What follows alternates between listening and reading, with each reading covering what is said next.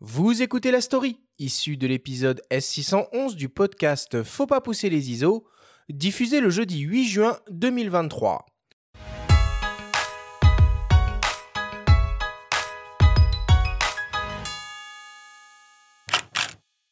Marie-Lise Vigneault, bonjour. On est aujourd'hui au Sony World Photography Awards et vous figurez au palmarès en deuxième position de la catégorie portfolio.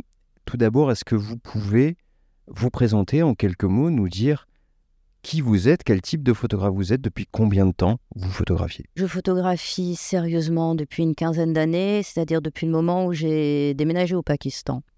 Ben, je sais pas, en général, euh, comme il faut s'étiqueter, je m'étiquette euh, photographe documentaire, mais, mais c'est un peu plus compliqué que ça parce que je pense que je je crois pas tellement l'objectivité euh, photographique, donc ben, je projette beaucoup les ombres de mon petit théâtre intérieur sur les endroits que je photographie et, et voilà. Vous soulignez le caractère documentaire de votre travail, ça suppose d'avoir du temps long. Est-ce que vous en avez du temps long? Oui, j'ai du temps long. Je ne sais pas si c'est le caractère documentaire qui suscite d'avoir du temps long, mais j'aime beaucoup explorer les endroits sur une longue durée. Je suis obsédée par le temps. La photographie, entre autres, c'est une manière pour moi de hum, canaliser mes angoisses quant au temps. Mais je pense que le temps est, un personnage essentiel. Euh, j'aimerais beaucoup continuer à rencontrer les mêmes personnes sur une dizaine d'années. Je pense que c'est absolument passionnant, ce, genre de choses. Après, euh, oui, je suis une photographe documentaire dans la mesure où, mon matériau, c'est la réalité, c'est la vie. J'aime comprendre, j'aime investiguer, j'aime euh, regarder derrière les rideaux. Euh, et donc tout ça prend du temps. puis il y a aussi un autre facteur qui est la chance. Je pense qu'il y a aussi de la chance dans la photographie, il faut savoir la faire advenir. Mais le temps vous permet à la chance d'advenir aussi. Donc il y a tout un travail de recherche le fait de revenir sur les lieux, j'essaye de repérer les lieux où il y a encore des mosaïques soviétiques, des usines, ce genre de choses. Et par exemple, il y en avait une à Bishkek, au Kyrgyzstan, qui représentait une espèce de bas-relief un peu lourd, soviétique, avec des athlètes qui, qui, jaillissent. Et j'y suis retournée une dizaine de fois. J'ai des photos avec un vieux monsieur qui vit tupère, des photos où il n'y a personne, des photos où il y a juste un oiseau. Et puis un jour, il y avait une petite fille devant, devant ce bas-relief qui s'est mis à, imiter un avion qui volait. Et, en fait, c'était cette image-là que je voulais parce que parce qu'elle incarnait ce que j'essaye de dire, c'est-à-dire euh, sont des lieux chargés d'histoire, symboliques. Et puis il y a cette petite fille qui incarne la métamorphose de, devant tout ça et, le futur et, la poésie et tout ça. Donc euh, voilà, c'est c'est pour ça qu'il faut du temps. Et pour se donner les moyens d'avoir du temps, j'imagine que bon, euh, des prix ou des distinctions, ou le fait de figurer à des palmarès comme à ce festival, ça peut peut-être aider, non? Je tiens à préciser que je ne participe jamais à des concours payants, parce que voilà, je pense que c'est une plaie de notre profession. C'est-à-dire que par exemple, j'ai gagné un award à un, festival qui s'appelle Exposure euh, à Dubaï. Et ça m'a permis de rencontrer des gens de National Geographic, de voir comment je pouvais euh, recevoir un, comment on dit grant en français? Une bourse. Une bourse, euh, ce genre de choses. Euh, donc oui, c'est utile, voilà. ça, ne suffit pas et c'est toujours un peu compliqué financièrement.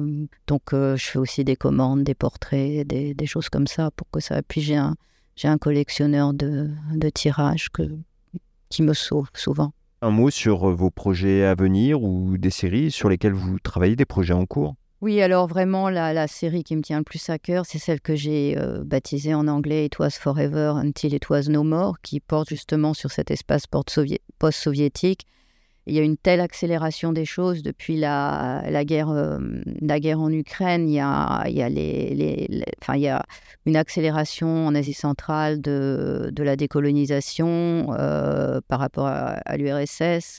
Il y a des choses absurdes comme cette espèce d'immigration à rebours. En général, en Asie centrale, c'était les, les locaux qui allaient en Russie travailler. Maintenant, vous avez les Russes euh, qui se réfugient euh, en Asie centrale. Là, j'ai postulé pour une, euh, pour une résidence en Géorgie.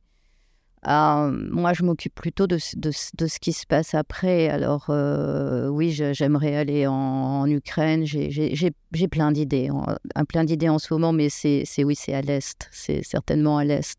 C'est ce qui me bouleverse, esthétiquement, émotionnellement, voilà. Eh ben, très bonne continuation à l'est alors, et merci beaucoup. merci.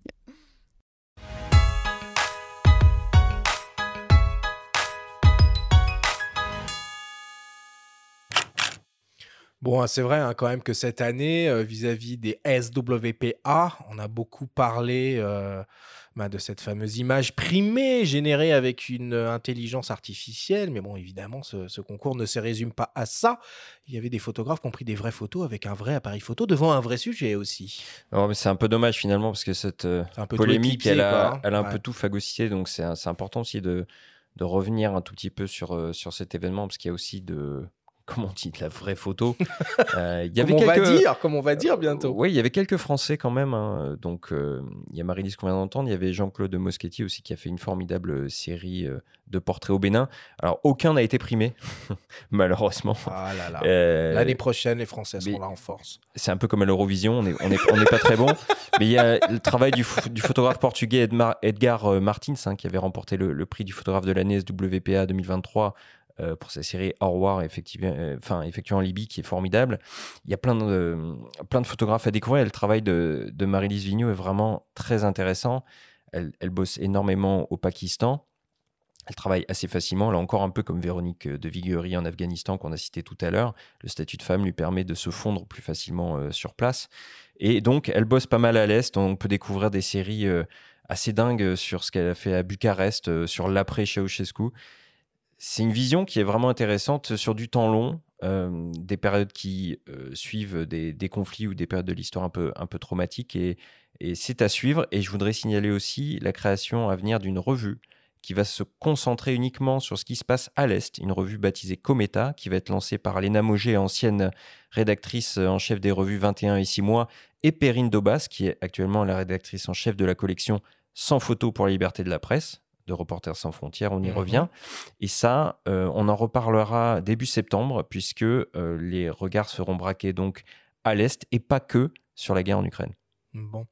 Euh, toi, Bernard, t'entretiens un, un, lien particulier avec l'Est hein, d'une manière générale, parce que bon, tu es basé au Luxembourg, mais tu vis aussi une partie de l'année en Bulgarie, c'est ça?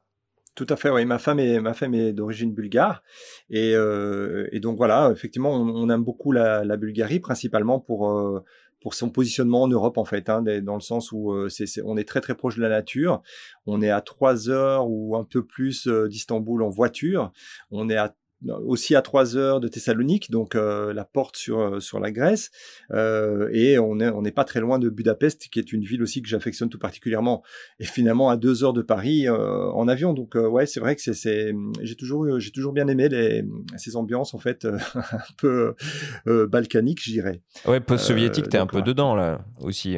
Ah, complètement, ouais, complètement. À, à, la fois, tu vois, si tu regardes une ville comme Sofia, qui est pas euh, qui est pas un prix Nobel de beauté en termes d'architecture, je dois je dois le reconnaître, je trouve euh, je trouve absolument passionnant euh, Budapest, mais mais Sofia n'est pas belle, mais par contre elle, est, elle est, remplie de contrastes, c'est-à-dire qu'on on, on, a des maisons qui ont, 200 ans en ville et puis à côté de ça on, a des bâtiments dans lesquels il y a une véritable recherche architecturale tout à fait contemporaine, etc. Donc c'est c'est vraiment une, une, une région en, en, totale reconstruction quelque part ou construction je devrais dire peut-être. Donc c'est pas c'est pas inintéressant en fait. Mais mais ce qui nous attire dans le temps qu'on passe ici, c'est euh, la proximité à la nature, euh, la, qualité de vie. Euh, on est beaucoup moins. Enfin voilà, moi, moi j'ai vécu donc effectivement plus de trois ans à Paris et, et j'avais vraiment de plus en plus de mal en fait avec avec la brutalité entre guillemets de, de, de, de cette ville quoi. Et je suis ô combien d'accord avec toi?